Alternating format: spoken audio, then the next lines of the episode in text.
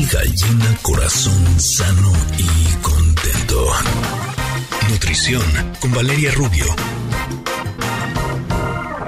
Yo amo el guacamole por sobre todas las cosas y ya les he compartido en otras ocasiones que lo, lo trato de enriquecer, ¿no? Para que, para que sea más nutritivo todavía. Y le pongo germen de alfalfa o germen de brócoli. Ya saben que había ahorita en los súperes gérmenes de todo. O le pongo lentejas germinadas y así. Pero ¿será que le podremos poner también quinoa, mi querida Vale Rubio? Por supuesto que sí, Ingrid, ¿cómo están? Buenos días, chicas, qué gusto saludarlas. Y en efecto escogí este tema el día de hoy. Tenía muchas ganas de hablar de la quinoa, porque, pues bueno, saben que todo esto de la nutrición está súper de moda, como dices, ahora hay germinado y de muchas cosas en el súper.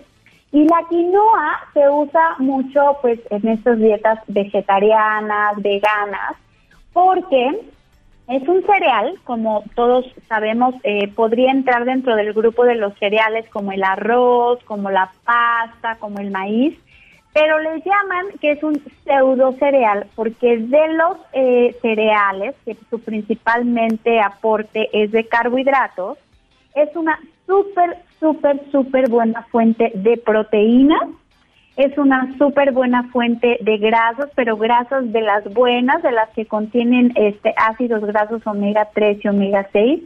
Y es una súper, súper buena fuente de fibra. No todos los cereales, por ejemplo, el arroz y las harinas refinadas, las pastas, son muy bajos en proteína, son muy bajos en grasas o prácticamente nulos en grasas este, de, de insaturadas, de las grasas buenas y prácticamente cero, nada que ver en la cantidad de fibra. Y la quinoa, por ejemplo, en 100 gramos de producto, que 100 gramos es muchísimo, pero para tener una referencia, tiene 16 gramos de eh, proteína, que eso es raro de un cereal, y tiene aproximadamente también 15 gramos de fibra. Esto es raro, por eso se llama que es un pseudo cereal.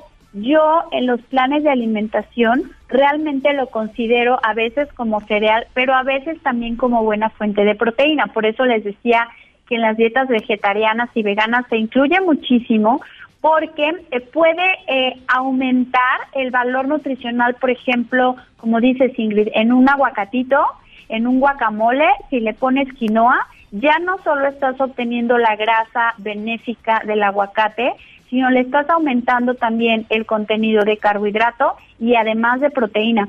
En un arroz, si en vez de hacer una taza completa de puro arroz le pones la mitad de quinoa y la mitad de arroz, no solamente es una porción de carbohidrato, sino le estás metiendo también proteína y además muchísima fibra, con todo lo que trae de positivo comer más fibra que puede ayudar a disminuir los niveles de colesterol, los niveles de glucosa en sangre, eh, por ejemplo, no tiene gluten, entonces para las personas celíacas es una gran opción, para las personas que hacen ejercicio es una súper buena fuente de proteína.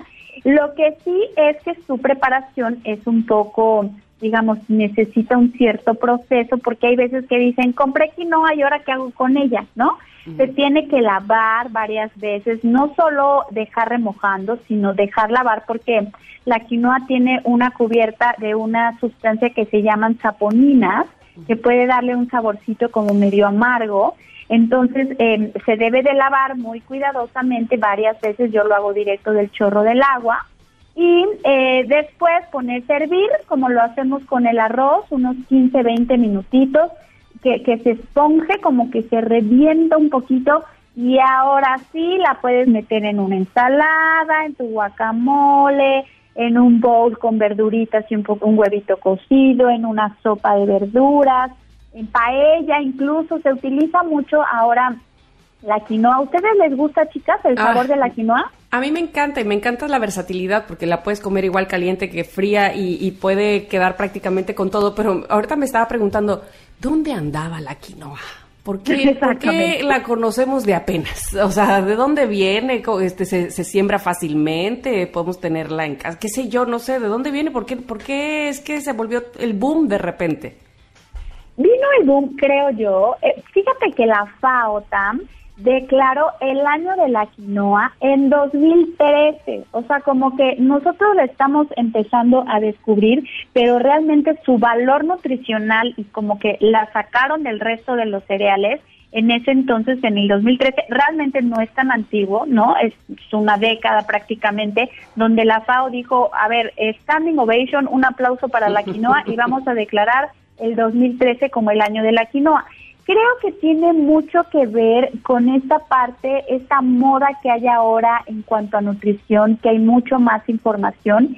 Y cuando se pusieron de moda los superfoods, se empezaron a descubrir estos alimentos como la quinoa, que eh, pues se vio que eran alimentos que son relativamente accesibles. La verdad es que la quinoa no es tan cara como otros superfoods eh, eh, y que se pueden, como dices, son súper versátiles y que no nada más nos aportaban eh, pues un, sabor y una versatilidad y, carbohidratos como el resto de los cereales, sino que además empezaron a hacer investigaciones y ahora está pues prácticamente en todos lados. Los germinados, como decía Ingrid, de repente se descubrieron y hay germinados por todos lados. Creo que es esta tendencia y esta necesidad que hay en los últimos años, que insisto, también con la pandemia se exacerbó, de ir hacia una alimentación mucho más natural, mucho más hacia la parte vegetal y mucho más hacia la parte de menos procesados que mucha gente está teniendo, porque bueno, se ha visto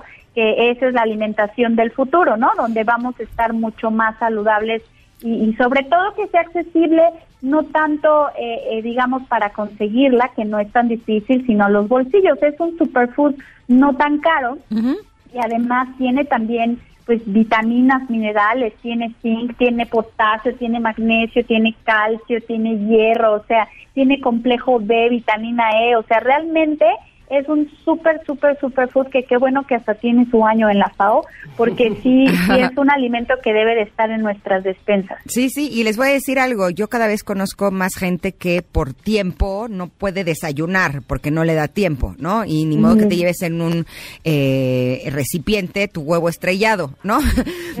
Se te enfría y sabe horrible. Yo, por ejemplo, el día de hoy me traje a desayunar aquí al programa una quinoa que está hecha con leche de almendra, cacao, miel de maple, nueces y coco. Y además de que sabe súper rico porque es como si fuera un arroz con leche, mis hijos se lo comen perfecto, lo puedes hacer una noche antes, lo guardas en el refri y te lo llevas en un recipiente de plástico y entonces estás desayunando algo que contiene todos los grupos alimenticios, que sabe delicioso y así no te vas con el estómago vacío. Así es que la quinoa me encanta porque se puede usar ahora sí que ensalado, en dulce y siempre queda bien. Nos tenemos que ir a un corte, querida Vale, pero regresamos para seguir platicando de este gran superfood. Súper bien, y nos das esa receta, quiero ver, me interesa cómo la haces, suena buenísimo. Eh, pues así, nada más lo echo en la olla, así. Pero la, la, lavas, la pones a hervir, la cueces. Ah, bueno, es que, eh, o sea, yo además la germino, pero si les parece, les platico de eso cuando regresemos del corte, ¿va? que te cuesta no ser díscola. Venga. Somos Ingrid y Tamar, estamos platicando con Vale Rubio sobre la quinoa y volvemos en unos minutos. Es momento de una pausa. Ingrid y Tamara, en MBS 102.5.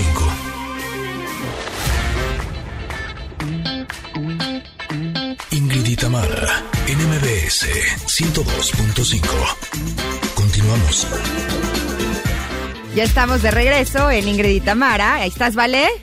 Aquí estoy. Ahí estás, Tam. Sí, aquí estoy. Ahí están conectores, con todos la pluma para aprender la receta. Ahí les voy. Eh, me preguntaban antes de ir al corte cómo preparo mi desayuno hecho de quinoa. Les decía que eh, yo germino las semillas de quinoa. ¿Para qué?